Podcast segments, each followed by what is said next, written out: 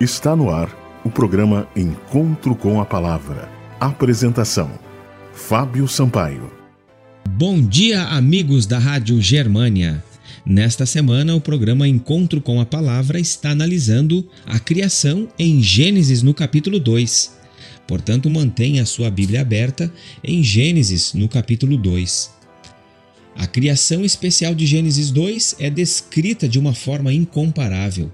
Em Gênesis 1, Deus chamou vários objetos à existência mediante a sua palavra. Deus dizia: haja, e o objeto mencionava aparecia. Em Gênesis 2, por exemplo, se utiliza uma abordagem diferente. O verbo empregado para essa atividade divina é yatsar, que significa formar, modelar. Deus toma algo que já existe, o pó da terra, e o modela, dá-lhe a forma de um homem, mas ainda não está animado. Ele precisa de algo mais. Deus então sopra nesta forma o fôlego de vida, e aquele homem, aquele boneco de barro, passa a ser uma alma vivente, um ser vivo. A palavra alma no hebraico significa nefesh, essa palavra é às vezes traduzida como alma, mas o conteúdo da passagem demonstra claramente que o que se tem em vista aqui é todo o ser de Adão.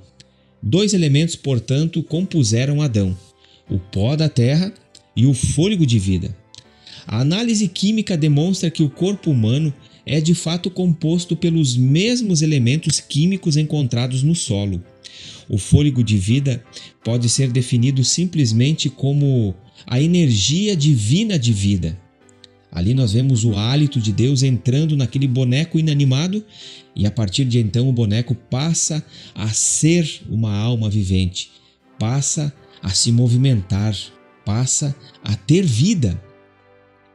Quando sobrevém a morte, conforme sobreveio posteriormente a Adão e Eva, esses dois elementos principais se desintegram o pó da terra volta à terra e o fôlego de vida volta a Deus, que proveu essa energia em primeiro lugar. Nós vemos isso em Eclesiastes capítulo 2, versículo 7. O verbo yatsar é empregado para designar o trabalho de um oleiro e o próprio oleiro. Jeremias capítulo 18, versos 1 a 4. Assim, esta cena linda de Gênesis capítulo 2, em contraste com a de Gênesis capítulo 1, é a de Deus trabalhando com as suas próprias mãos para fazer o homem, de modo que o oleiro modela e dá estilo ao pote. Mas o oleiro divino pode fazer mais do que o ser humano. Ele pode fazer a sua criação tornar-se viva Deus se ajoelha e sopra nas narinas do, do homem este fôlego de vida.